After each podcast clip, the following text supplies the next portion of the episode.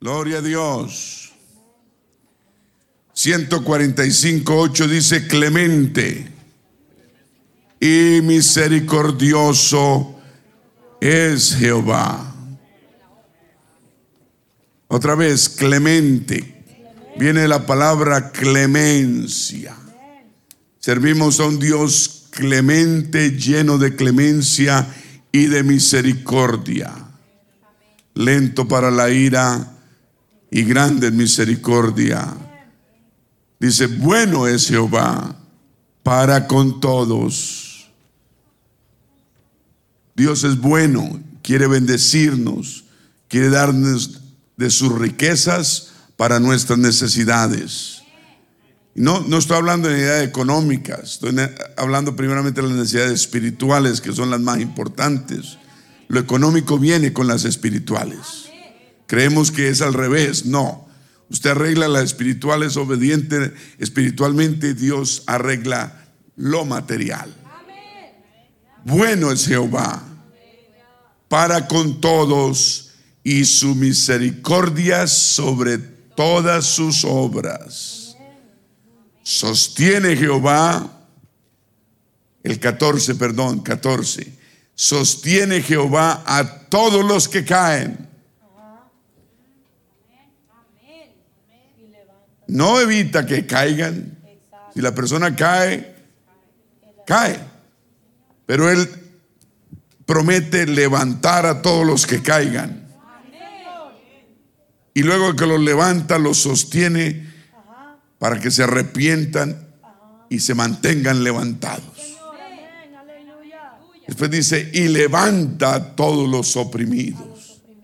Qué trabajo tan hermoso. Sostener, levantar, reivindicar, lleno de misericordia, bondad, clemencia. Alabado sea su nombre. Gloria a Dios. Pedirles que mantengan un poquito de pie. Voy a leer Lucas 13. Lucas 13:10. Y dice, enseñaba Jesús en una sinagoga, todos digan, en el día de reposo. Y había allí una mujer que desde hacía 18 años tenía, todos digan, espíritu de enfermedad. Otra vez, espíritu de enfermedad y andaba encorvada y en ninguna manera se podía enderezar. Y cuando Jesús la vio, todos digan, la llamó y le dijo, mujer, eres libre de tu enfermedad. Y puso las manos sobre ella y ella se enderezó luego y glorificaba a Dios. Pero el principal de la sinagoga, enojado, digan todos, enojado de que Jesús hubiese sanado en el día de reposo, dijo a la gente, digan a la gente, seis días hay en que se debe trabajar en estos, pues venid y sed sanados y no en el día de reposo.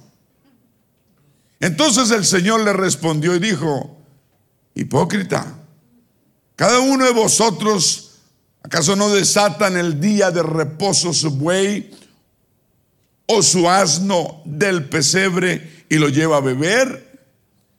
Y a esta, todos digan, hija de Abraham, que Satanás había atado 18 años, no se le debía desatar de esta ligadura en el día de reposo. Al decir él estas cosas se avergonzaban todos sus adversarios, pero todo el pueblo se regocijaba por todas las cosas gloriosas hechas por él.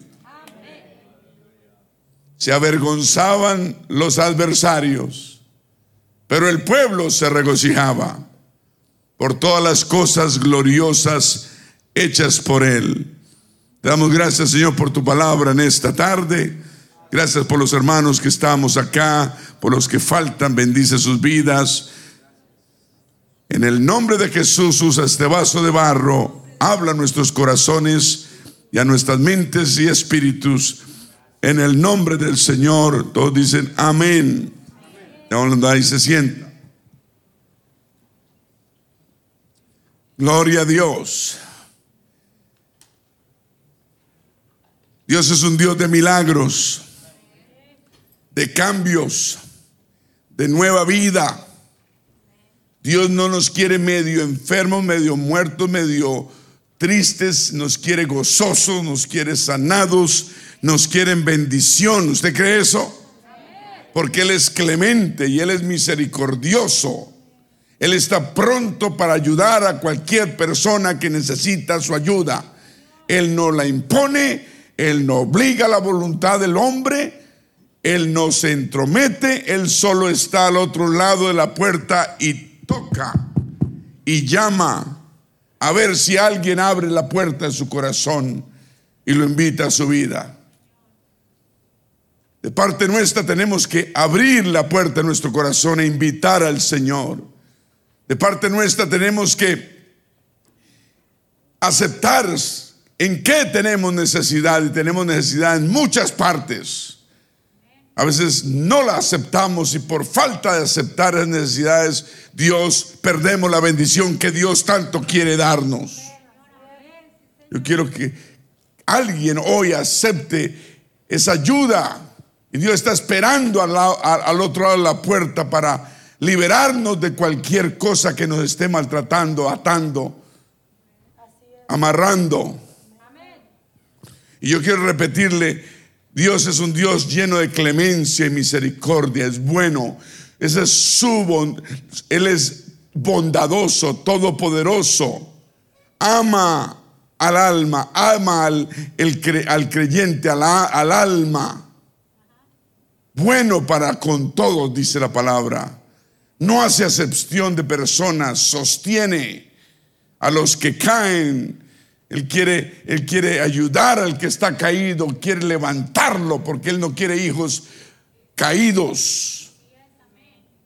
A todo el que esté oprimido, Él quiere sostener, levantarlo y mantenerlo sostenido. Vemos aquí en, este, en esta historia donde el Señor está en una sinagoga enseñando en el día de reposo, el día donde los judíos, ellos el viernes por la noche cuando cae el sol, dejan de hacer todo trabajo, toda acción, todo, no hacen nada. Hasta el otro día que cae el sol, que es el día, al otro día, el sábado, duran toda la noche, todo el día, y lo llaman el día de reposo. Y para ellos es, todavía sigue siendo sagrado, el pueblo judío. El Señor estaba enseñando en la sinagoga y vio la necesidad de una mujer que hacía 18 años padecía no enfermedad, la Biblia dice que un espíritu de enfermedad. Hay espíritus también de enfermedad. Hay enfermedades que el cuerpo adquiere llegan, pero también hay un espíritu de enfermedad. ¿Me está escuchando? Que puede atacar a una persona. No toda enfermedad es espíritu de enfermedad. En este caso, esta mujer estaba 18 años atada, enferma, la había encorvado, la había encorvado de una forma tremenda. Ese espíritu la tenía la tenía sometida. No podía levantarse estaba mirando al piso. Es así lo que, eso es lo que quiere el enemigo con nosotros, que estemos mirando el piso. Dios quiere que levantemos la mirada al cielo y busquemos el refugio y el único que tenemos es en Él. Eso es lo que el enemigo quiere, que mantenernos, ponernos a mirar el piso, a mirar la desesperanza, la, la mugre, la, la perdición, pero el Señor quiere que levantemos nuestra mirada al cielo porque Él es nuestra única esperanza. Espíritu de enfermedad la tenía doblegada, la tenía encorvada. Y dice que de ninguna manera ella se podía enderezar. Había buscado todas las formas de enderezar su cuerpo, pero andaba encorvada, andaba de una manera, no sé si podía caminar. Sí, caminaba, no sé qué, de qué forma caminaba, pero dice la Biblia que andaba encorvada. Ese espíritu la tenía sometida. Ella no quería, ella no quería estar de esa forma, pero 18 años había estado de esa forma en, esa situación.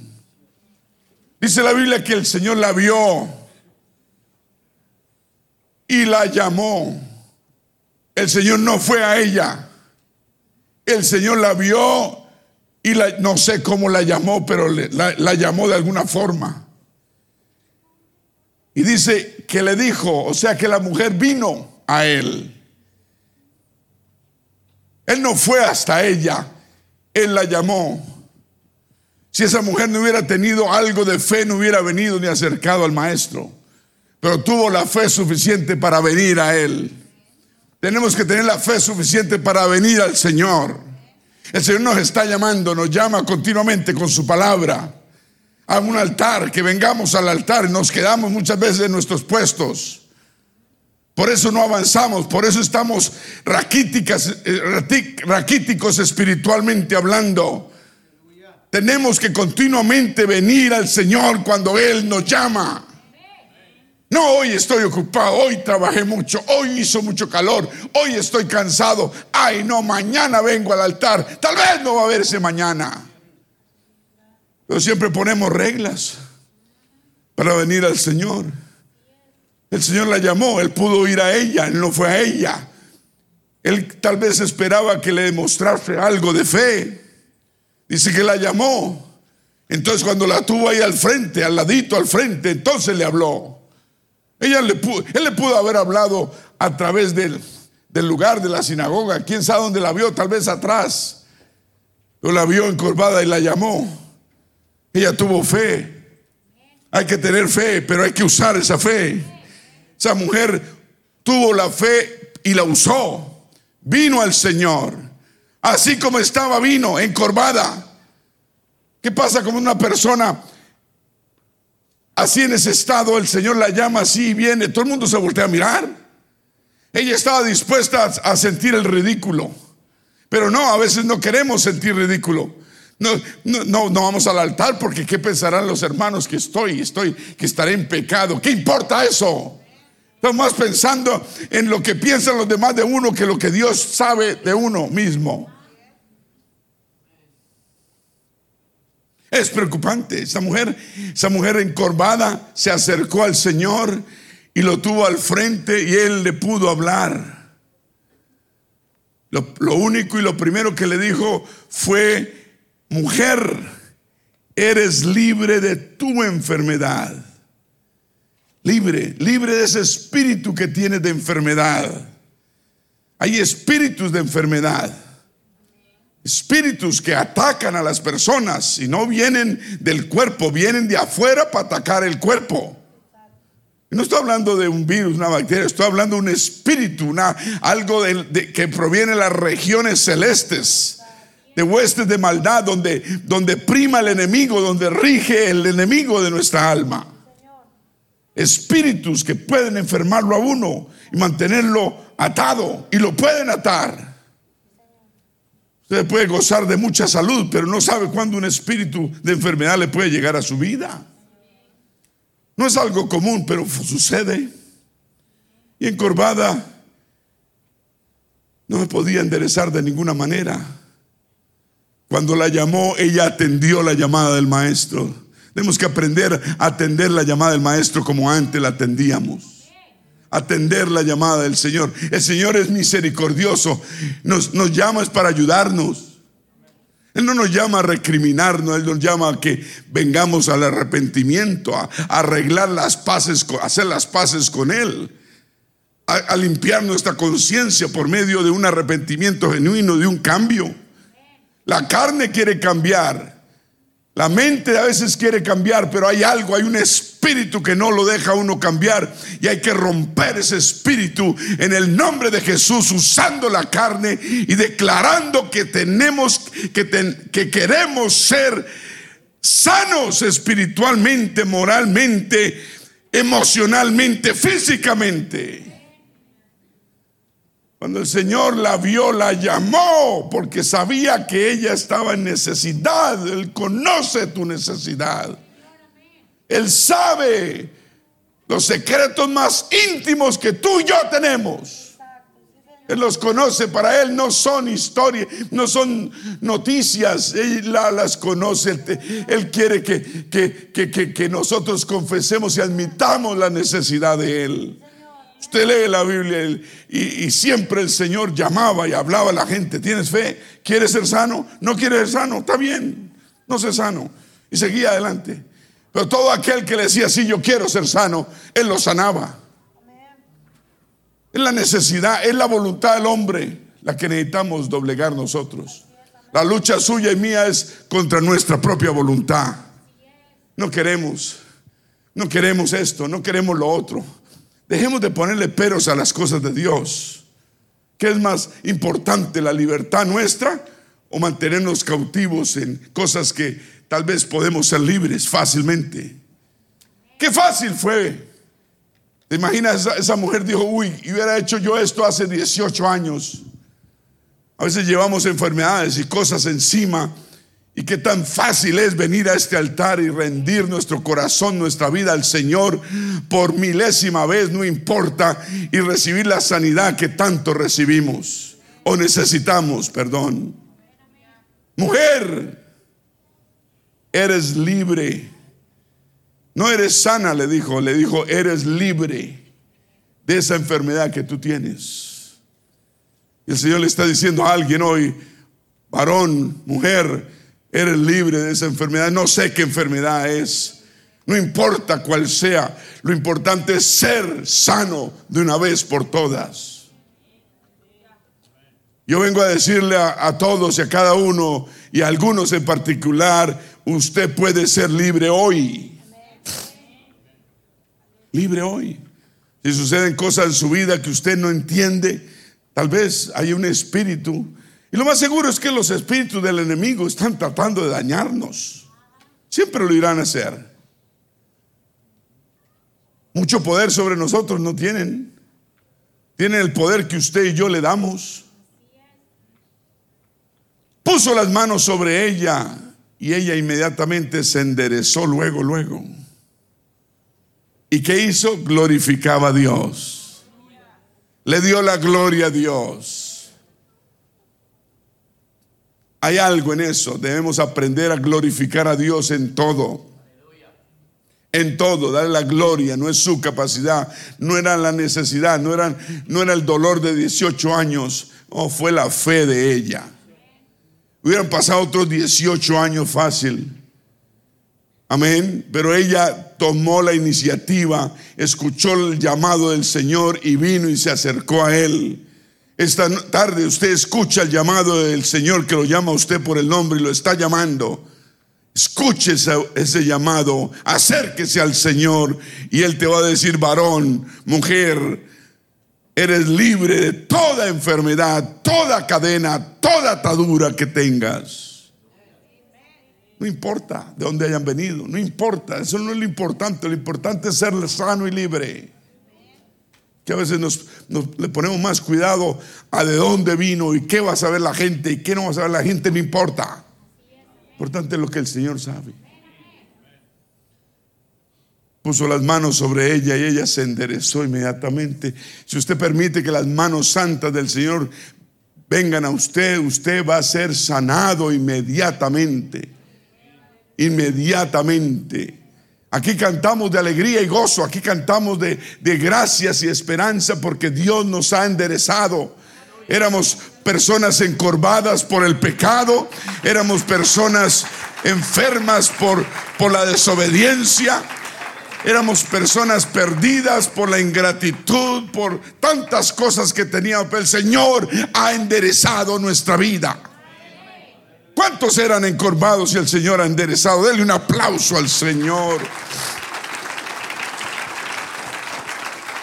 Pero la Biblia, es historia bonita, y dice, pero, pero el principal de la sinagoga, el, el, el sacerdote, el encargado, enojado de que el Señor hubiese sanado en el día de reposo. Quítame el versículo porque se ponen a leer y no me atienden. Gracias. Digan todos enojado de que el Señor hubiese sanado en el día de reposo. A veces servimos más los días que al mismo Señor. Dijo a la gente, ¿a quién? A la gente. ¿Y quién fue el que estaba sanando? ¿Y por qué no le habló a él? ¿Por qué se dirigió a la gente? Le dijo a la gente, oigan, seis días hay en toda la semana para que hay que trabajar. En estos días de trabajo, vengan a la sinagoga y sean sanados, pero no en el día de reposo. La iglesia es para ser sanado. Este, este, este hombre tenía las cosas al revés y era el jefe de la sinagoga. ¿Qué van a hacer el día de reposo? ¿Qué sanidad vamos a tener el día de reposo? Hasta ahora, si están en la casa de Dios, supuestamente, en la casa de Dios hay sanidad. Y debe haber sanidad. Y solo se necesita una mujer que necesita una persona que quiere y acepta que está enferma y quiere sanidad y se acerca al Señor cuando la llama y el Señor pone sus santas manos sobre ella y la sana. ¿Qué no entendemos de eso? ¿Qué tan fácil es, no? Solo la llamó y ella vino. Hay que ser más obedientes. Pero no.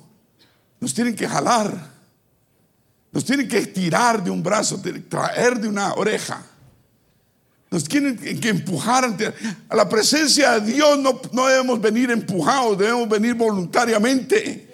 Ahí es cuando Dios hace los milagros en nuestra vida. A veces nos sentamos a, a ver, Dios, ¿en qué me vas a decir hoy? A ver si eres capaz de pararme. Creemos, creen que Dios es como una, ¿cómo se llaman los aparatos que recogen tierra? Las excavadora. Excavadora para recogernos de ahí de la silla y traernos aquí al altar. Esta mujer encorvada por 18 años no necesitó excavadora. No necesitó que alguien le dijera, oiga, mujer, a ti te llama. Ella no. Ella, dijo, a mí me está llamando. ahí como iba, ahí iba ábranse, a mí me está llamando. Pero este hombre, la sinagoga, tenía las cosas al revés. Tenemos que enderezar nuestro pensamiento. Empezó a decirle a la gente, ¿por qué no se atrevió a decirle al Señor? Oye, ¿cómo vos estás sanando el día de reposo? Pero, pero a veces con el Señor no nos metemos, nos metemos con la gente. Nos metemos con la gente. A ver si le logramos cambiar la idea a la gente. Seis días hay que se debe trabajar. ¿Por qué? ¿Por qué? ¿Por qué van a sanar a alguien hoy día de reposo? Eso no se hace. Acuérdese de la ley, les decía. Acuérdese que hay que trabajar. El día de reposo solamente hay que descansar.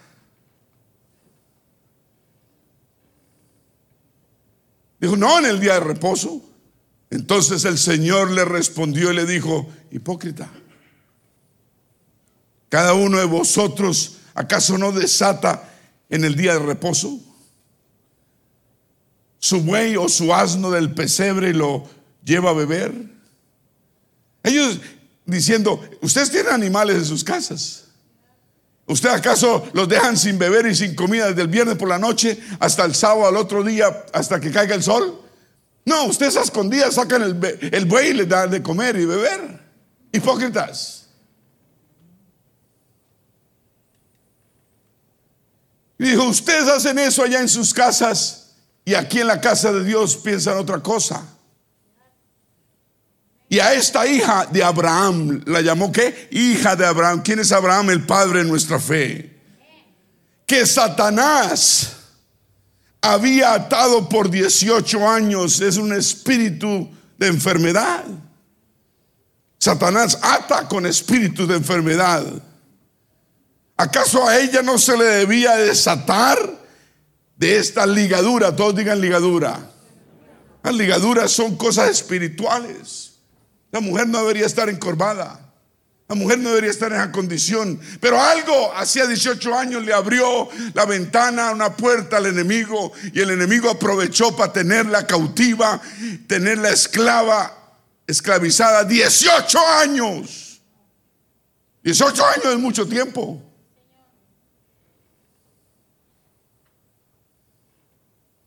A esta hija de Abraham. O sea, usted jefe de la sinagoga no le importa ni las hijas de Abraham, una mujer de fe, porque Abraham es el padre de nuestra fe. Una hija de Abraham, y usted la rechaza después de 18 años de estar enferma. ¿Acaso, acaso no se le debía desatar de esta ligadura en el día de reposo? Al decir él estas cosas, se avergonzaban todos sus adversarios. Uno cuando habla la verdad, el enemigo se avergüenza. Hay que aprender a decir la verdad porque el enemigo se va a avergonzar de la verdad. Pero dice, pero todo el pueblo se regocijaba por todas las cosas gloriosas hechas por él. ¿Me está escuchando? Digan, usted puede ser libre hoy. Diga, dígale a su vecino, tú puedes ser libre hoy. Dígase usted mismo, yo puedo ser libre hoy. Yo puedo ser libre hoy. De lo que sea, Señor, lo que tenga, cualquier atadura, cualquier ligadura de impiedad, cualquier, cualquier espíritu de enfermedad o lo que sea que yo tenga en mi vida, yo quiero ser libre hoy. Yo quiero escuchar esa voz y venir a ti hoy día.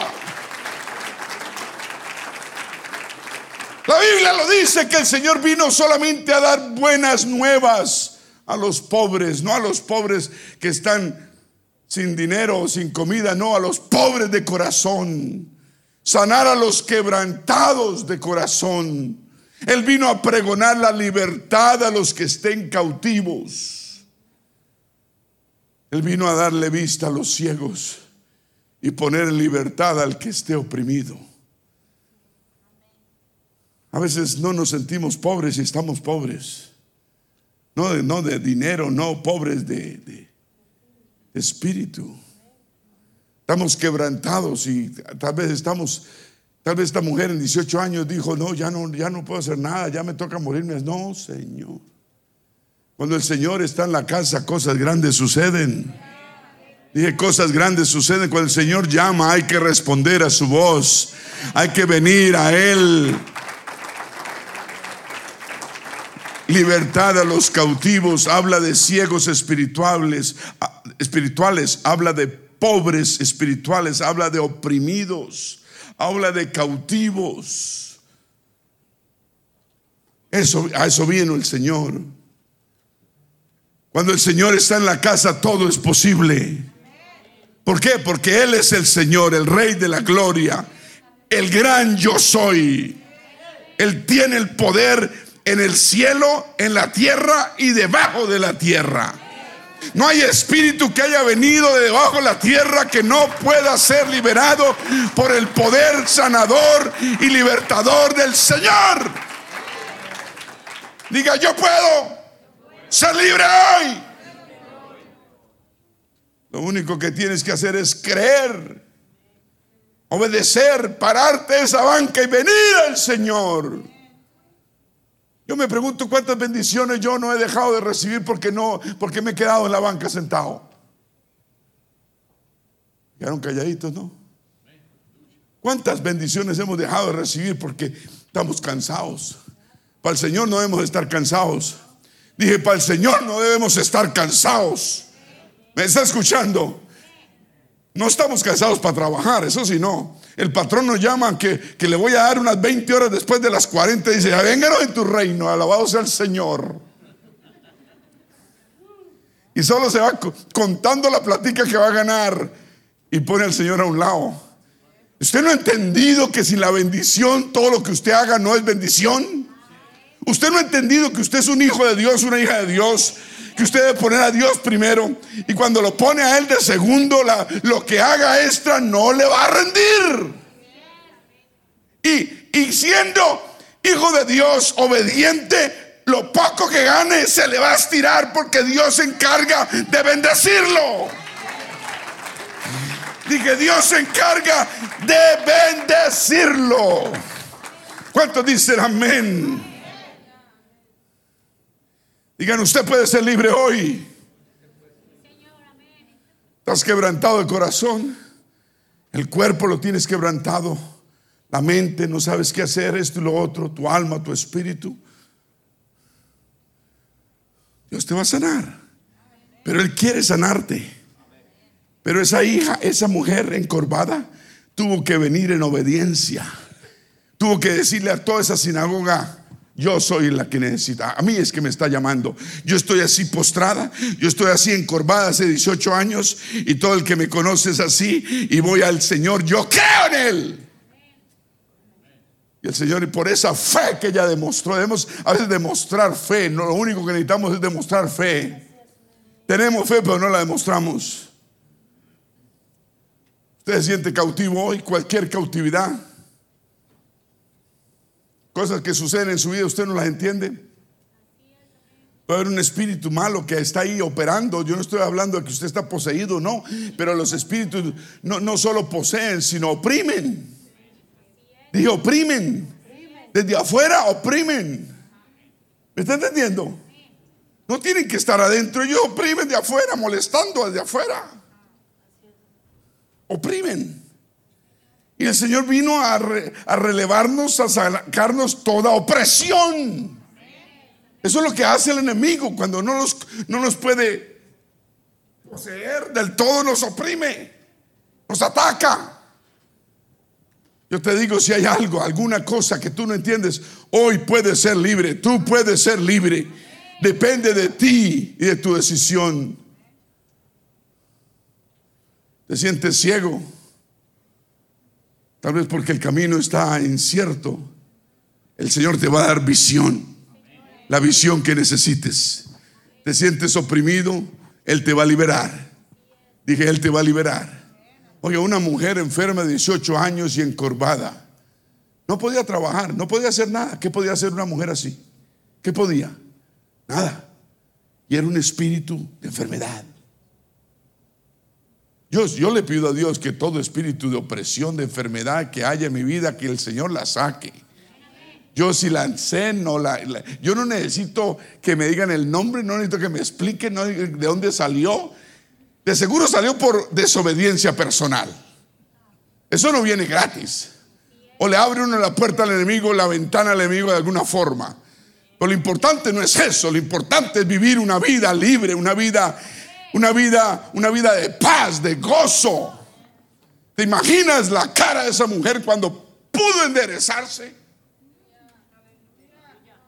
Empezó a ver la gloria de Dios. Antes veía solo el, mugre, los pies de la gente. Antes, antes, ahora podía ver la gloria de Dios. Y lo, lo primero que hizo fue glorificar a Dios. Yo me pregunto si Dios te bendice con tanto que le pides, ¿será que lo vas a glorificar?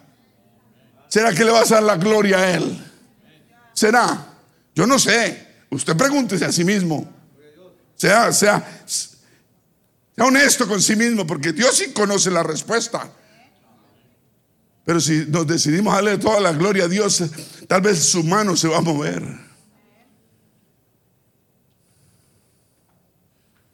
Cuando Él, cuando el Señor siempre se manifiesta, siempre hay una atmósfera de confrontación. El enemigo levanta armas. El enemigo abre sus ojos. Porque el Señor va a tocar ciertas cosas en nuestra vida también que no, que nos, que no nos están permitiendo ser como deberíamos ser. está escuchando? Y eso nos molesta. No nos gusta. No nos gusta que la palabra nos diga, oiga, oiga, usted está bien aquí, pero está ahí, hay un 3% en su vida que, necesita arreglarse. ¿Qué pasa? Usted se pone así como un tigre. No, 97 es suficiente. Y Dios dice, no es. Digan 100%. No, pastor, si yo hago todo, casi todo, casi, ese casi no vale. Pues sí, es que la salvación uno, casi no se la gana, uno la gana o la pierde. ah, uy, ese casi está salvo. No, esa casi se... No podemos decir casi. Aquí en el mundo de las cosas de aquí sí, tal vez casi, casi me gano la lotería, casi no sé qué, o lo que sea. Espero que usted esté detrás de loterías. Está perdiendo el dinero. Aleluya. Yo voy a esas tiendas a comprar gasolina y veo esos hombres y mujeres ahí delante mío, yo viéndolos, ¿no? Deme 20 dólares, 30 dólares de lotería. Y yo digo, wow, pobrecitos, ¿no? La esperanza nuestra está en la bendición de Dios, no en la suerte. ¿Cuántos dicen amén? Oh, aleluya. No nos gusta que el Señor nos diga. Siempre hay una, atmósfera de, confrontación. La carne confronta la carne, no. La carne quiere defenderse, no, yo tengo la razón. Bajemos la guardia y digamos, sí, Señor, tú tienes la razón, estoy equivocado. Gracias por hablarme, gracias por decirme. No es que tú necesites, es que yo necesito. Gracias, Señor. Y tener un espíritu humilde. No debemos de tener temor, pero dejar que el Señor obre en cada rincón de nuestro corazón. No te dé, hermano, amigo, te dé temor de abrir hoy tu corazón al Señor y decirle que tome tu vida completamente, diga completamente. Es una palabra fuerte, es una palabra es una palabra difícil de decir, pero con el Señor o todo o nada. Dije, con el Señor o todo o nada. Con Él no podemos estar a medias. Yo estoy a medias con el Señor, a medias. Aleluya, bíblicamente estás graves. Uno no puede estar a medias con Él. Corazones partidos, dice la canción que, que yo aprendí cuando era jovencito, todavía soy jovencito. gracias por el apoyo. Corazones partidos. Yo no los quiero, dice el Señor, yo no los quiero. Porque cuando yo doy el mío, lo doy entero, lo doy entero. Qué, qué, qué verdad tan importante que libera. ¿Me está escuchando? Usted lee el texto y se acuerda del texto que hemos leído. Había confrontación ahí en ese lugar entre conceptos y reinos. Conceptos de hombres y mujeres y los reinos, el reino del cielo y el reino del infierno. Ese es el problema. Nosotros estamos entre el reino del infierno y el reino del cielo y por medio está el concepto humano. No es tu concepto, no es mi concepto, es lo que diga el concepto de Dios. Los reinos siguen conceptos y los conceptos son tal vez entradas a los reinos. Por eso el concepto de parte del Señor Jesús debe ser el correcto en nuestras vidas. En el texto lo leímos, enseñaba Jesús en una sinagoga en el día de reposo. Uno cuando enseña, especialmente el Señor, que iba a enseñar sanidad él no iba a decir, oiga, sí, ustedes están enfermos y necesitan sanidad, yo quiero sanarlos, pero vengan el lunes. Vengan el lunes, que el lunes no es que el pastor no nos deja. Él dijo, no, señor, señora encorvada, venga. La señora vino y fue sanada. Enseñaba en el día de la sinagoga y predicaba que sanar a todo enfermo. Eso es lo que predica el Señor. Es lo que debemos creer. 18 años con espíritu de enfermedad. Note, hermano, que esta mujer, aunque enferma estaba, ahí estaba en la casa de Dios. ¿Me está escuchando? Porque uno siempre en la casa de Dios busca la sanidad. Viene a la iglesia. En este caso, una sinagoga judía. Qué triste que cuando estemos necesitados, enfermos o, o, algo no esté bien en nuestra vida, en lugar de venir a la casa de Dios, donde pasan cosas maravillosas, donde Dios puede sanarnos milagrosamente, nos quedemos en casa. Otros se van a trabajar, que es peor.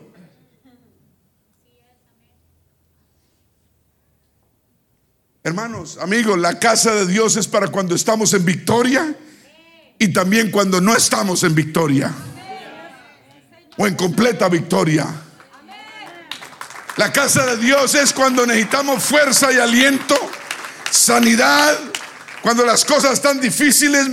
¿Qué más que ir a la casa de Dios?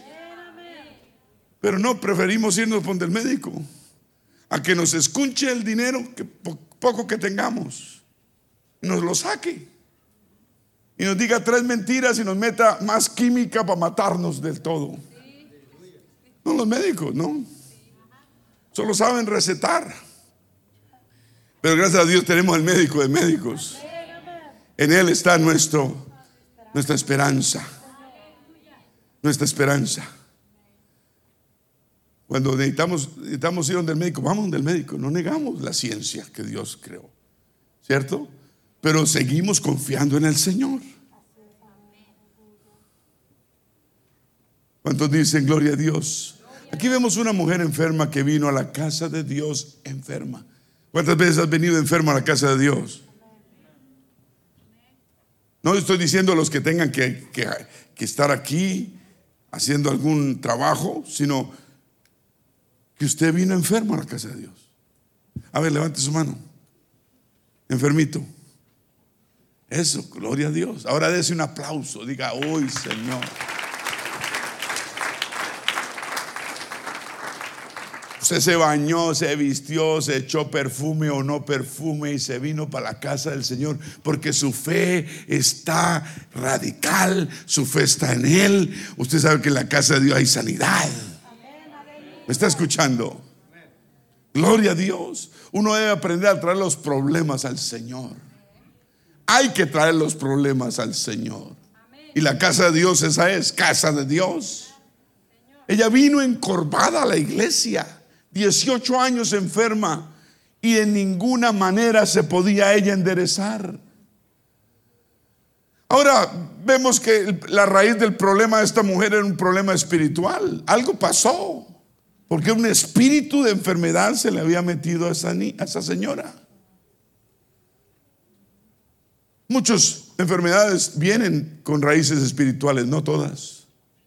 Esto no quiere decir que cuando usted se enferma siempre es porque hay pecado en su vida. No, digan, no quiere decir eso. Yo no estoy diciendo eso.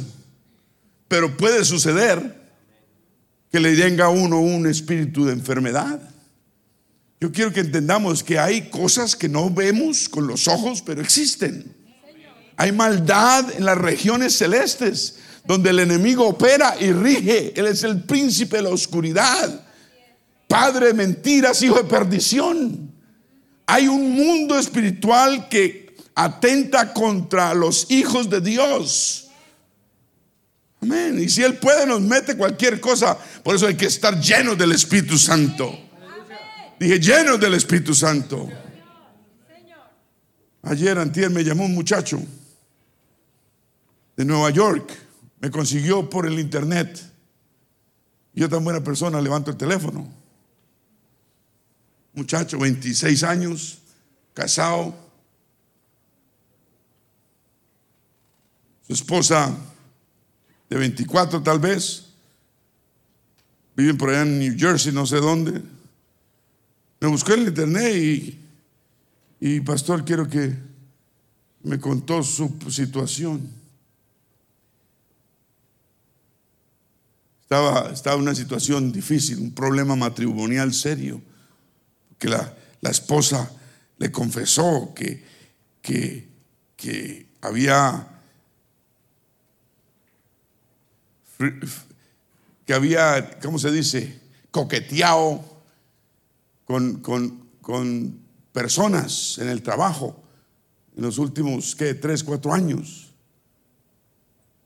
Eh, y él dice, estoy devastado, yo, yo siento que ella en la iglesia, van a una iglesia pentecostal, me dijo, no sé cuál, eh, trinitaria, y um, estoy, estoy, no sé qué hacer, no sé, porque tengo una, una ira aquí adentro, no, no, no sé, yo, yo quiero perdonarla, yo no, no la rechazo, eh, me siento bien, pero me entra algo, algo.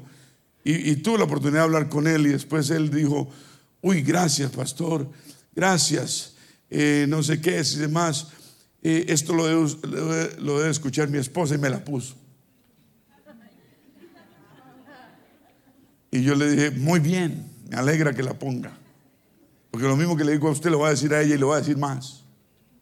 Y gracias a Dios me dio la, la sabiduría de hablar con ambos en alta voz. Ellos, yo a baja voz, ellos en alta voz decirle la verdad. Es que a veces uno necesita escuchar verdades. Y, le di a entender a ella que, que, que ella estaba haciendo algo que no quería hacer.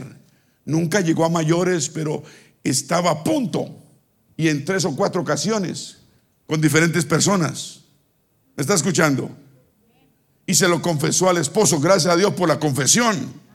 Porque la confesión lo libera uno en el momento, uno acepta el problema que tiene, uno se hace responsable ante su cónyuge y sí, y ante Dios, por supuesto.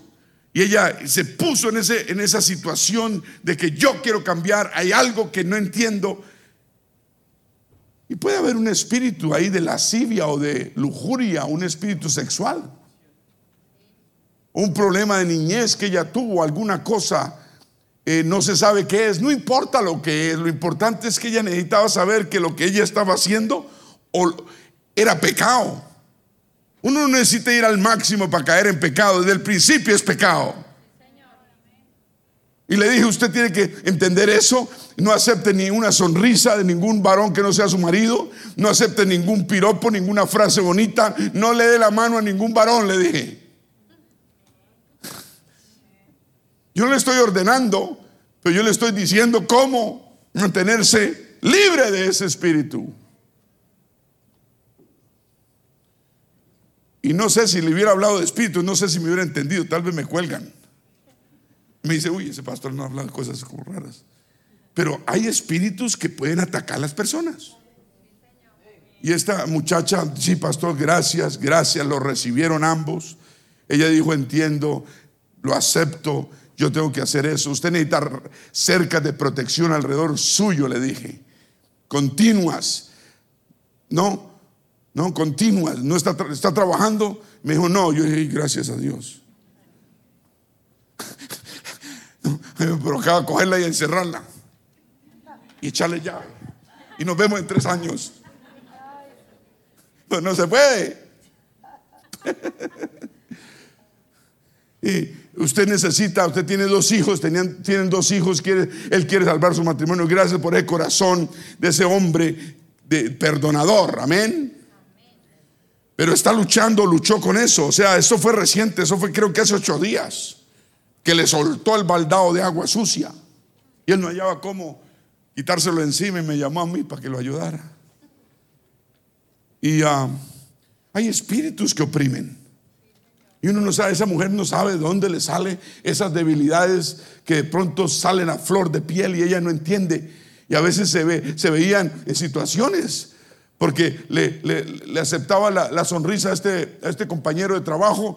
Entonces, y, y una vez terminaron en el carro con él sentados y él proponiéndole cosas. Hasta que ella despertó y en un momento dijo, uy, ¿qué está pasando acá? Porque el hombre estaba mejor dicho, y ella le tocó fue salirse de ese carro. En una de las ocasiones. ¿Serio? Un matrimonio. El enemigo estaba tratando de dañar matrimonios. Matrimonio bonito. Eh, están juntos desde los 16 años, ella y él de los, de los 18. Vienen del Salvador. Llegaron a este país hace unos años. Van a una iglesia pentecostal por allá en New Jersey, no sé qué clase de iglesia era, no sé qué le enseñan. Después me dijo él, uy, pastor, gracias. Eh, mi pastor nunca me ha dicho lo que usted me dijo. Yo le dije, yo no estoy pormenorando a su pastor. A su pastor respételo, porque es su pastor. Yo soy una persona que usted ni conoce. No, a Dios le estoy diciendo verdades. Pero a mí no, a mí no. A él respételo y sométase a él. Y cuéntele todo a él. Cada persona debe tener un pastor el cual se somete y confía. Tenemos que confiar en el pastor. No podemos confiar en el pastor solamente cuando hace lo que uno quiere. Eso no es ser nada. Y les dije, les dije, me dijeron, sí, vamos a hacer eso, someternos a Él y, que seamos responsables delante de Él. Muchos problemas que nos llegan son, son con raíces espirituales, más de lo que creemos. Muchas enfermedades vienen con raíces espirituales, no todas. Vemos una mujer con espíritu de enfermedad. Satanás la tenía atada por 18 años. Esta mujer tenía no solo enfermedad, sino tenía un espíritu de enfermedad. La enfermedad tal vez los medicamentos o el mismo cuerpo la sana, pero un espíritu de enfermedad solamente el poder de Dios. Dije, un espíritu de enfermedad, ¿está entendiendo? El cuerpo está enfermo, pero lo causó un espíritu de enfermedad. ¿Entiende? El espíritu de enfermedad, no usted no se puede ir para el hospital con un espíritu de enfermedad. Usted se va a poner el Señor con un espíritu de enfermedad. O con cualquier espíritu que usted traiga ataques. Pero gracias a Dios ella fue donde el Señor. Usted debe entender que Dios no quiere que nadie ande mal, menos encorvado. Tal vez nosotros salimos del polvo, ¿cierto? Pero no tenemos que, vamos a terminar como polvo, pero no tenemos que andar como polvo. Con la cabeza agachada. Un hijo de Dios debe andar con la cabeza levantada porque nuestro orgullo es el Señor y nuestra esperanza es el cielo. ¿Cuántos dicen amén? Dios quiere que seamos cabeza y no cola. Que estemos sanos y libres. Cualquier cosa que uno tenga, uno tiene que llevarlo a los pies del Señor. No importa dónde salió, no importa qué pasó, no importa el pasado, lo importante es el futuro.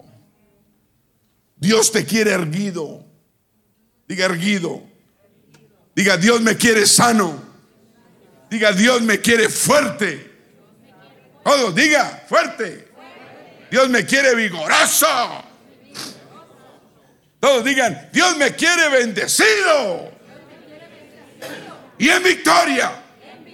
En el nombre de Jesús.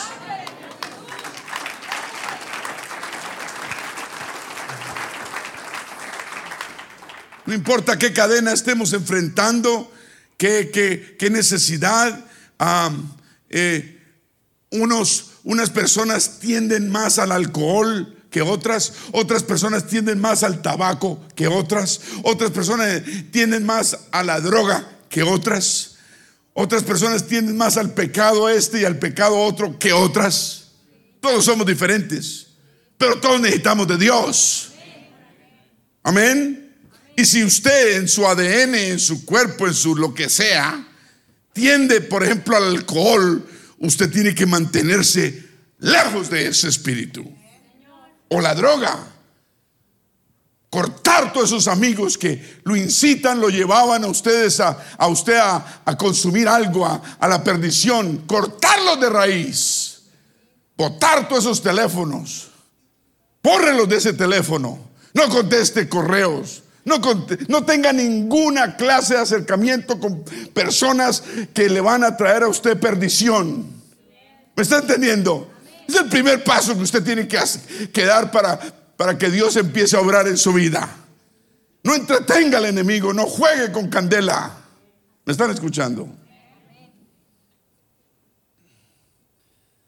Cortar con toda clase. Hay personas que tienden, son más débiles, digamos. Por ejemplo, mi papá fumaba, fumó 60 años. Yo recibí eso en el ADN, de seguro. El abuelo murió ahogado del tabaco. los pulmones. Mi papá nunca dijo, nunca yo quiero morir así como mi papá murió, decía.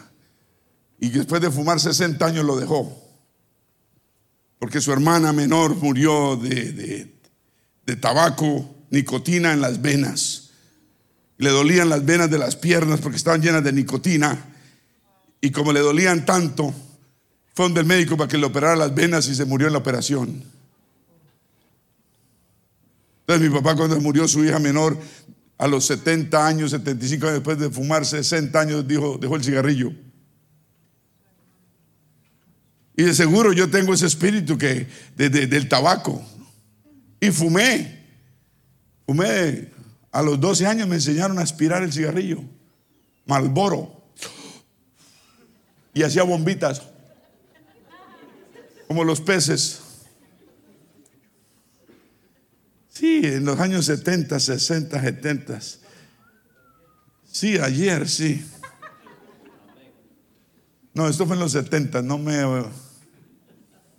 Pero yo sigo teniendo 35. Señor. Y, logré a los 18 años, no estaba en la iglesia, no conocía a Dios.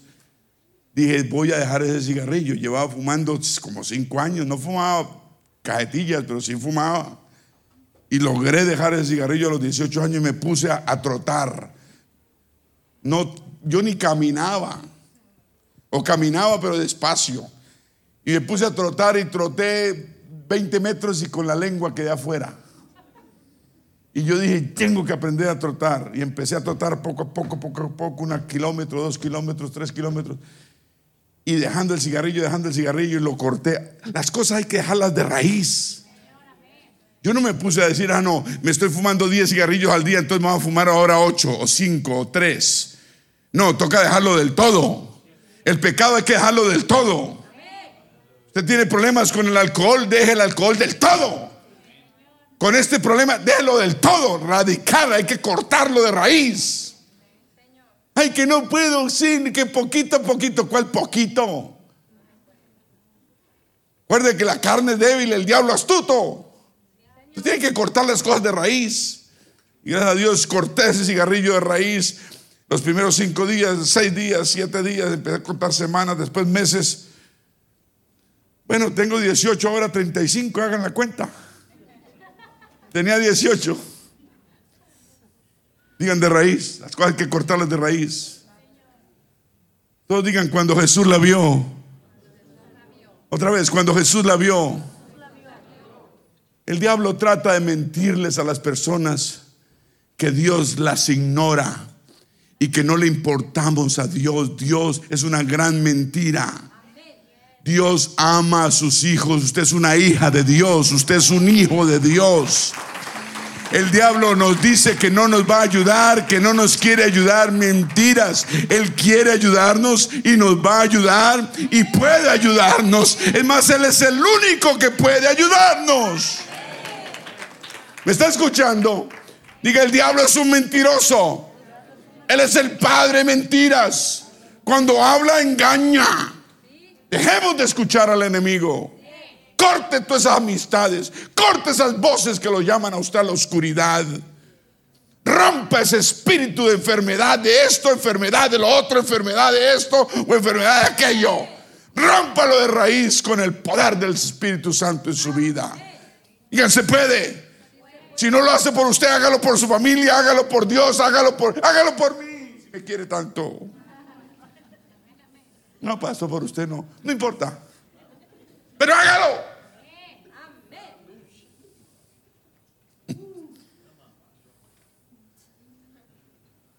Digan, hay un libertador. Él liberta. Y todos tenemos necesidad de ese libertador. Él me libertó a mí hace 35 años y yo necesito ese libertador todos los días de mi vida. Que me mantenga en libertad todos los días de mi vida. No fue que me, libertó hace 35 años, entonces, entonces me voy a tirar a la, a la vida loca. No, tengo responsabilidad de mantener esa libertad que Él compró y me dio a mí. Yo tengo que esa responsabilidad diaria desde que me levanto hasta que me acuesto. ¿Me está escuchando? Y fuera de eso nos dio salvación. Otra responsabilidad buena que necesitamos tener todos. No podemos aflojar. Es que a Jesús, usted no ha entendido, pero a Jesús le atrae toda persona que esté necesitada. Es como, lo atrae como un imán. Él la vio entre cientos de personas. ¿Por qué? Porque Él es un Dios personal. No importa cuántos haya alrededor suyo, millares y millares. Él es personal. Él te ve como el único. Ese es el Dios que servimos. Él ve todo. Aquel que esté en dolor, a todo aquel que esté en problemas, Él lo ve, en situaciones difíciles, en necesidad. Él es, Él es el maestro de toda necesidad. ¿Me está escuchando? Yo no sé usted, pero qué bueno saber que Dios no está despreocupado por nuestras necesidades y que Él conoce la necesidad todas de cada uno de nosotros.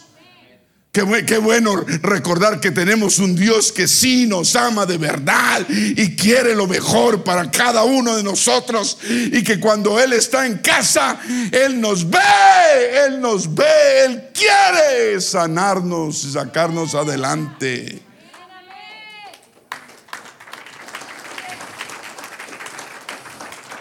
Dígalo.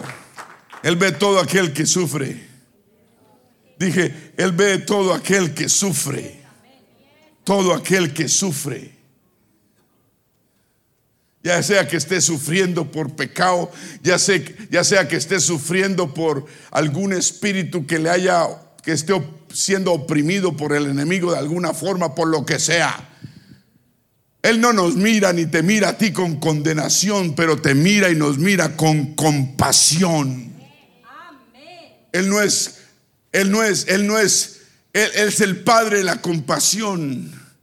El único que te puede condenar es el enemigo. ¿Me está escuchando? Y cuando nosotros condenamos a la gente, estamos haciendo el trabajo del enemigo. Dios es el único juez que puede condenar a una persona. ¿Cuántos dicen gloria a Dios? Cuando Él nos ve a nosotros que sufrimos, Él se compadece de nosotros. Él nos siente rabia porque hemos, le hemos quedado mal diez veces, mil veces, cien veces, tres veces. Él no nos mira con rencor, pero nos mira con amor, con ternura y lástima con bondad y un deseo grande de ayudarnos. A él le place ayudar a sus hijos. Usted no está escuchando. Yo te pregunto hoy, ¿quieres que Dios te ayude hoy? No ayer, no mañana, hoy. ¿Estás dispuesto a abrir tu corazón y a poner todo lo que sea a un lado y confiar en Él? Porque yo te estoy diciendo, Él tiene cuidado de ti tan solo si lo dejamos y le permitimos. Te pregunto, ¿estás dispuesto a permitir que tu Padre Celestial te visite como aquella mujer encorvada y te sane todo espíritu que te, se oponga, que te esté oprimiendo y te colme de fortaleza, te bendiga y te libere? Oh Señor, si hay alguna cadena en mi vida, yo personalmente, Señor, quítala de mi vida. Yo no quiero ninguna cadena, no me importa dónde salieron, yo quiero ser libre. Esa debe ser la oración de todos nosotros. Dice que la vio y la llamó. Y yo pregunto, ¿estás dispuesto a recibir el llamado del Señor? ¿Estás dispuesto? Él quiere que seas mejor, que seas mejor hijo. Has menguado en tu proceder y en tu disciplina que antes tenías. Has menguado y el Señor no está contento con eso. Antes era esto. El Señor estaba orgulloso de ti, ahora no está orgulloso tanto de ti. Porque has menguado. Cosas que sabes hacer ya no las haces. El celo que tenías por las cosas de Dios ya no lo tienes. La pena de fallarle a Dios que antes tenías ya no está ahí. Porque has decidido no hacerlo. No porque te haya dejado, ahí está, el celo está, eso está ahí, lo que pasa es que no lo has usado. ¿Me estás escuchando? No es que seas caso perdido, no, estoy hablando de que estás descuidado en las cosas de Dios. Descuidado. No podemos estar descuidados. Podemos, yo mi esposa, mi esposa a mí, yo los hijos, los hijos a nosotros. Estamos atentos a en qué estamos fallando, en qué podemos fallar. No podemos fallar, tenemos que estar alertas. No es el tiempo de bajar la guardia, es el tiempo de estar más que nunca bien con el Señor. ¿Estás dispuesto?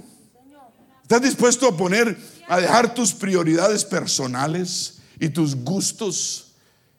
Ay, pastores que, o es que no puedo ir a la church porque tengo que trabajar o que tengo que ir a lavar el carro que no lo lavo hace como dos días. Ay, si yo le contara el mío, no lo lavo hace como dos meses. Y yo no soy como brille el carro, yo soy el que soy. Con tal de que yo me bañe, todo está bien. A veces adoramos más el carro. Ah, ay, es que el primo eh, fulano me invitó y, preciso es a las 2 de la tarde el domingo. O el jueves, hay algo el jueves, el domingo a las 2 y el jueves a las Hay algo, siempre se presenta. ¿Qué será? ¿No es el chamuco que está poniendo trampas? Y no nos damos cuenta, siempre hay algo. La llamó y ella vino. Encorvada vino. ¿Cómo vienes al Señor? ¿Estás dispuesto a responder su llamado? ¿Estás dispuesto a hacer cambios en tu vida? ¿Estás dispuesto a poner en orden tu hogar y tu casa? ¿Estás, ¿Estás dispuesto a ser ejemplo de tus hijos, de tu cónyuge? Tenemos que ser ejemplo de nuestro cónyuge y nuestro cónyuge ejemplo nuestro. ¿Aló? Tenemos que ser ejemplo de nuestros hijos. ¿Qué ven nuestros hijos en nosotros? Amén. ¿Nos ven algo alejados, despreocupados? ¿Qué está pasando con nosotros? Es tiempo de ponernos las pilas. Dije, es tiempo de ponernos las pilas. La llamó. ¿Por qué la llamó? ¿Qué quiere decir ese llamado que tuvo el Señor? Le hizo a ella. Le estaba diciendo, y usted no ha entendido, no me importa, mujer, tu condición y de qué forma vienes eso no va a parar lo que yo tengo para hacer contigo. El Señor no le importa en qué condición estás. Él no mira el estado actual, Él mira el futuro, lo que vamos a hacer en Él. ¿Me está escuchando? ¿Me estás escuchando? Por eso debemos venir al Señor como estamos.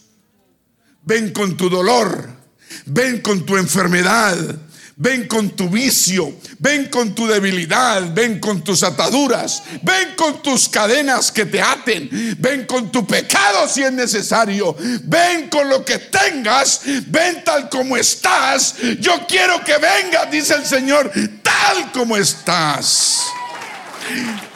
Y si tú vienes tal como estás, te prometo que no vas a salir igual si eres tan solamente sincero sincero de responder mi llamado. En sinceridad. Nos falta una porción de sinceridad. Seamos sinceros con nosotros mismos y nos vamos a dar cuenta que estamos descuidados. Estamos descuidando. Eso es, peligroso en el ramo espiritual. Es supremamente peligroso. Yo no sé de dónde salió esa mujer con esa enfermedad, ese espíritu de enfermedad. Tal vez ella también se descuidó. No sé qué tantos hijos tenía. No sé qué situación tenía en el hogar. Tal vez se descuidó. Pero si tú estás descuidado, necesitas dejar ese descuido volverse más cuidadoso en las cosas de Dios. Por eso Juan dice, escudriñar las escrituras, leer las escrituras entenderlas y obedecerlas. Eso es lo que dice. Escudriñar las escrituras porque a vosotros os parece que en ellas, que en ellas tenéis la vida eterna. Y ellas son las que dan testimonio de mí, dice el Señor. Y después de que dijo eso, el Señor dijo, y no queréis venir a mí para que no tengáis vida. ¿Sí dice así o no dice así? Y no queréis venir a mí sabiendo que las escrituras nos dan vida. De todas maneras, no queremos venir a Él. No, pastor, la pupusa me espera. El taco me añora. La empanada me llama. ¿Qué cuento de ir? Acabe ese sermón que me voy para el restaurante. Te vas a ir por otra parte si sigues así. Lleno, pero para otra parte. Uno no puede cuidar esta salvación y quedarse igual. Esta salvación no puede descuidarse. Dice, escudriña la palabra, mi palabra, porque en ellas tenéis vida eterna. Y ellas son las que hablan de mí. Dice, y aún así no queréis venir a mí para que no tengáis vida. O para que tengáis vida. No queréis venir a mí para que tengáis vida. Quiere decir, y fuera de eso, sabemos que la escritura nos dan vida eterna. Seguimos ahí sentados.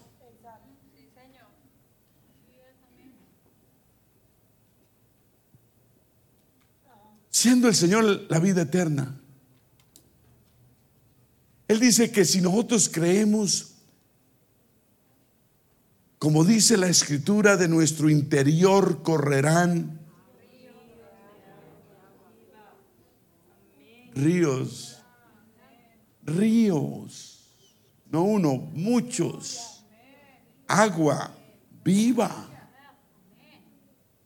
Ven a Jesús hoy.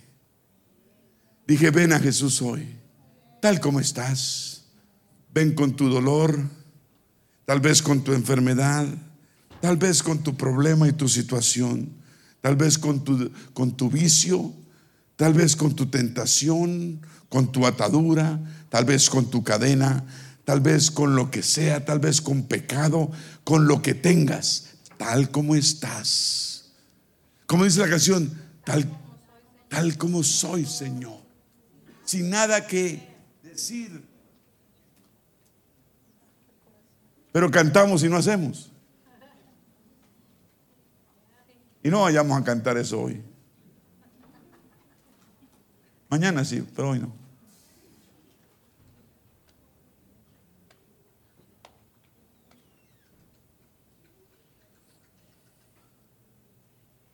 Muchos estaban ahí en esa sinagoga, mas no venían a él.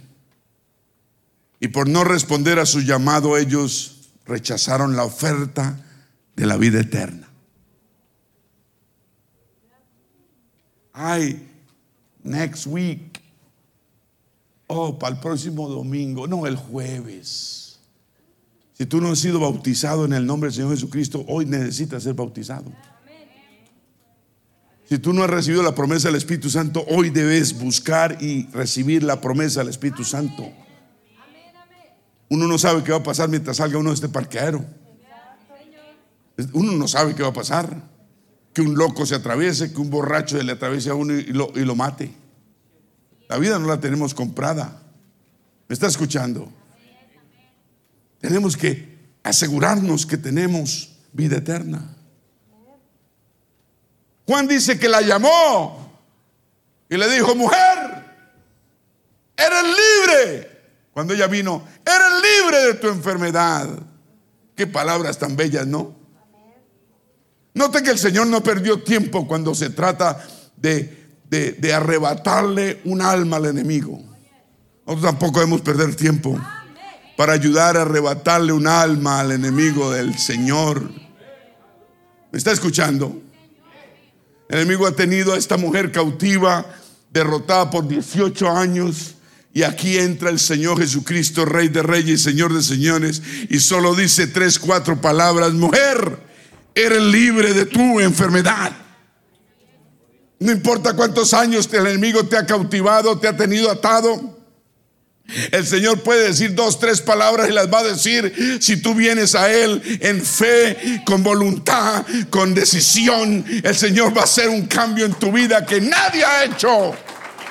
Un cambio radical, profundo y de por vida. Vamos a ponernos de pie. Y el espíritu de enfermedad que tenía esta mujer atada por 18 años, cuando dijo, mujer eres libre, ese espíritu no tuvo otra salida que salir de ese cuerpo. Porque todo espíritu del enemigo conoce la voz del jefe, del máster, del señor de señores, del rey de reyes.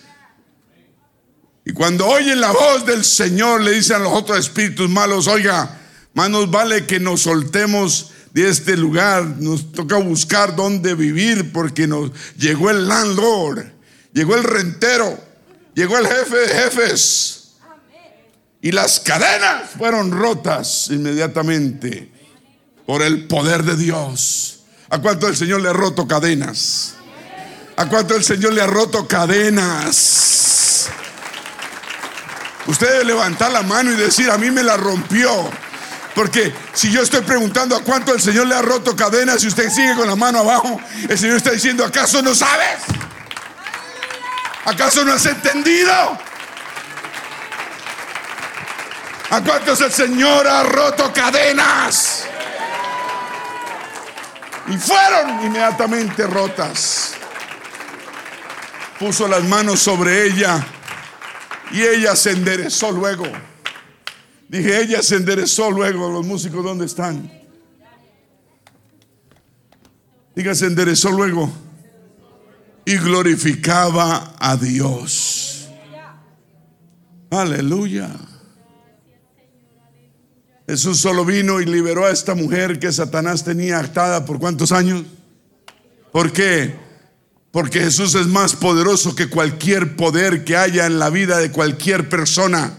Él es más poderoso que cualquier cadena, cualquier lazo, cualquier opresión, cualquier maldición, cualquier pecado, cualquier espíritu de rebelión que haya en usted o en cualquier persona. Jesús habló el resultado final antes de que sucediera. Que le dijo, mujer, eres libre. No le dijo, vas a ser libre, eres libre. El Señor siempre habla el resultado final. ¿Me están escuchando? Porque Él es el alfa y la omega. Él es el principio y Él es el fin, el todopoderoso. Un aplauso al Señor, aleluya. Y ese hombre se indignó de que el Señor sanaba en el día en el día de reposo. Hay una, hay una denominación los sabatistas, los del séptimo día que alaban, adoran y veneran el día sábado de reposo para ellos. Y no hacen nada, ni cocinan, ni hacen nada. Pero yo tengo un solo versículo para que usted cuando hable con un sabatista lo saque. En amor, digan en amor. Marcos 2:27. El día de reposo, digan todos, fue hecho para el hombre. Pero el hombre no fue hecho para el día de reposo. ¿Me está escuchando? Marcos 2, 27, también les dijo, veámoslo arriba, el día de reposo fue hecho por causa del hombre y no el hombre por causa del día de reposo. Yo admiro a estos sabatistas porque tienen esa doctrina y esa doctrina defienden. Yo pregunto, ¿qué doctrina tienes tú? ¿Qué defiendes? Tenemos que tener una doctrina que defendamos. La verdad. Y la verdad nos hace libres. Eres buen luz en tu hogar, en tu, en tu trabajo. Antes era en buen testimonio, ganaba gente, hablaba del Señor. ¿Qué pasó contigo? Estás descuidando la obra de Dios que Dios ha hecho en tu propia vida. Sí, Señor. Hemos descuidado.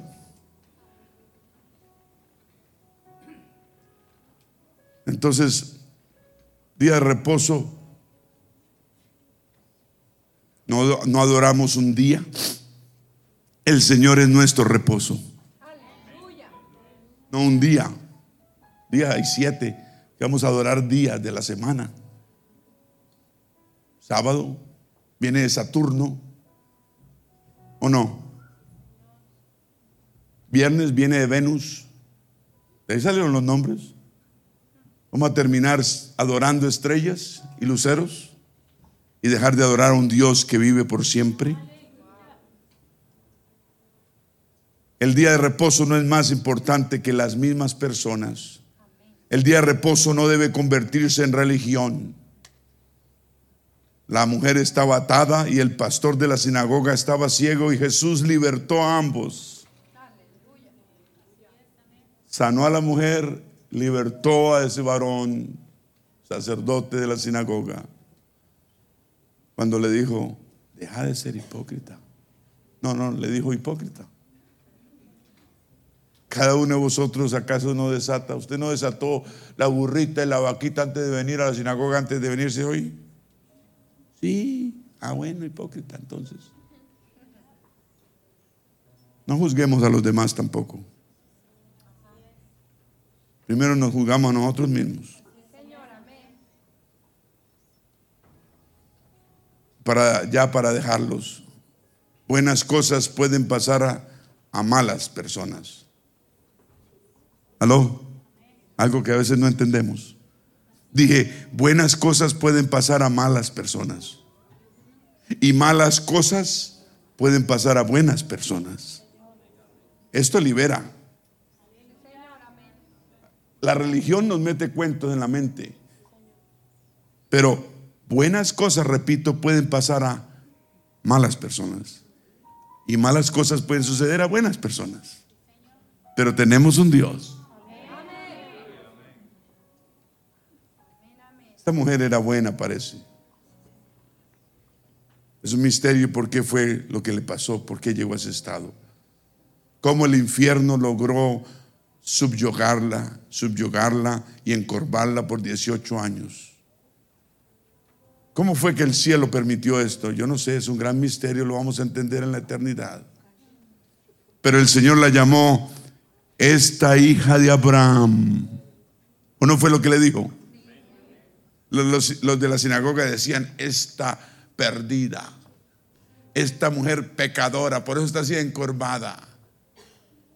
El Señor le dijo, hija de Abraham, hija de fe. Estaba hablando no de que fuera judía, no. Hablaba de su espiritualidad dentro de ella y su fe pura para con Dios. Tal vez nunca había tenido la oportunidad de estar cerca al maestro y la tuvo y cuando lo tuvo al frente vino a él.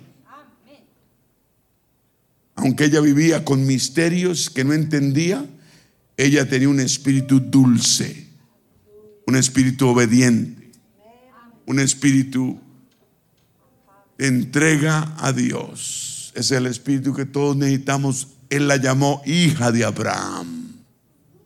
Cuando uno es un hijo de Abraham, es un hijo de fe y el que tiene fe se somete a Dios. Y cuando Dios lo llama, viene a Él. Y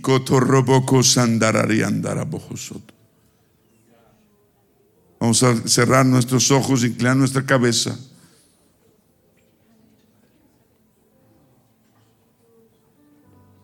Este es un momento sagrado, momento inolvidable, un momento que tal vez no va a volver para alguien, alguna persona. Es el momento que Dios ha orquestado para que alguien venga al Señor de cuerpo, alma, espíritu y corazón y diga, Señor, entrego mi vida a ti en este momento. No, no quiero más estar encorvado. ni lisiado, ni en atadura, ni con esta enfermedad, ni con este dolor, ni con este vicio. Vengo tal como estoy, Señor. Aquí vengo tal como estoy, con los ojos cerrados. Yo quiero invitar a alguien aquí a este altar, tal como estás. ¿Cómo está la canción? ¿Cómo, cómo dice la canción? Y vamos a cantarla si podemos, hermano Jesse. Tal como soy, Señor. Tal vez ahorita, ahorita. Pero yo quisiera que venga alguien a este altar tal como está. Yo no estoy hablando que usted tenga un espíritu de enfermedad o un espíritu de ninguna clase. Estoy hablando que tal vez usted tiene una necesidad de Dios y usted sí reconoce que necesita de Dios. Que sí necesita de Dios. Que usted es suficientemente noble, sincero con Dios y su palabra es suficientemente real en su vida está escuchando. Habrá alguien más. Habrá alguien más en esta casa de Dios hoy que quiera ser liberado de lo que sea, que haya descuidado su vida espiritual y quiera volver como antes a sentir ese gozo y ese celo por las cosas de Dios, ese celo que te traía tanta paz y tanto gozo y alegría. Ese celo, ese celo. Tal vez dices que no tengo tiempo ya, pastor. Sí, tienes tiempo. Y el Señor te va a dar tiempo. Alguien, habrá alguien que ha descuidado la obra que hacía para Dios antes que está lleno de trabajo, lleno de cosas que hacer y dejas a Dios para después. Habrá alguien, habrá alguien, dice el Señor, como esa mujer encorvada allá atrás, que el Señor la llamó por el nombre y ella vino y fue libre. Qué lindo es Levantemos las manos al cielo, Señor, aquí estoy ante tu presencia. Te entrego mi vida aquí como estoy, tal como soy, Señor. Aquí te entrego mi corazón, no entiendo todo lo que pasa, no sé, no comprendo, pero lo que sí sé es que te necesito, Señor. Jesús, ven a mi vida. Yo quiero beber esa vida, esa agua que salta para vida eterna. Sacia mi sed espiritual, Señor. Lléname con tu Santo Espíritu, oh Dios. Vengo a ti, Señor, en arrepentimiento porque he descuidado mi vida espiritual, he fallado, he fallado, te pido perdón. Perdóname, Señor, por mis fallas, errores y pecados. Vengo con un corazón contrito y humillado en este momento. Acepta, acepta este corazón humillado ante ti, oh Dios. Acepta como un fragante aroma de arrepentimiento a ti, Señor. Y cotorrabocosando roboyara. Y catarraboyara, aquí ando robojoso, torri andará. Y torraboyara, cataría. Todos orando, todos orando. Busca a alguien tal vez que está allá y tráelo de la mano o, va, ve allá y ora por la persona, pero hazlo de verdad, hazlo de corazón, hazlo sinceramente, hazlo para Dios, hazlo como para ayudar. No es momento de estar hablando, es momento de estar en las cosas de Dios. Si usted no está orando, debe estar orando por usted, usted debe estar orando por alguien más, pero debe estar haciendo algo productivo.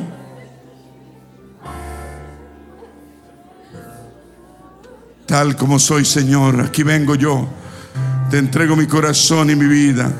Levanta tus manos al cielo, levanta tus manos en señal de rendimiento. Levanta tus manos al cielo y di, Señor, he aquí estoy, mi Dios. Mi vara y tu callado, tu vara y tu callado me infunden aliento. Necesito de ti, Señor. Soy hombre necesitado, soy mujer necesitada. Vengo a ti en reverencia, en arrepentimiento, en ruego, en lloro, en lágrimas. Y la rabocosanda, y sotorianda, arianda rabosoto. Todos orando en el nombre de Jesús. Vamos a reprender todo espíritu de enfermedad, de vicio, todo espíritu de debilidad, de letargo espiritual, todo espíritu que nos haya atacado, que estamos descuidando la obra de Dios, el nombre de Jesús, la obra que Él ha hecho en nuestras vidas. Reprendemos ese espíritu de ataque del enemigo.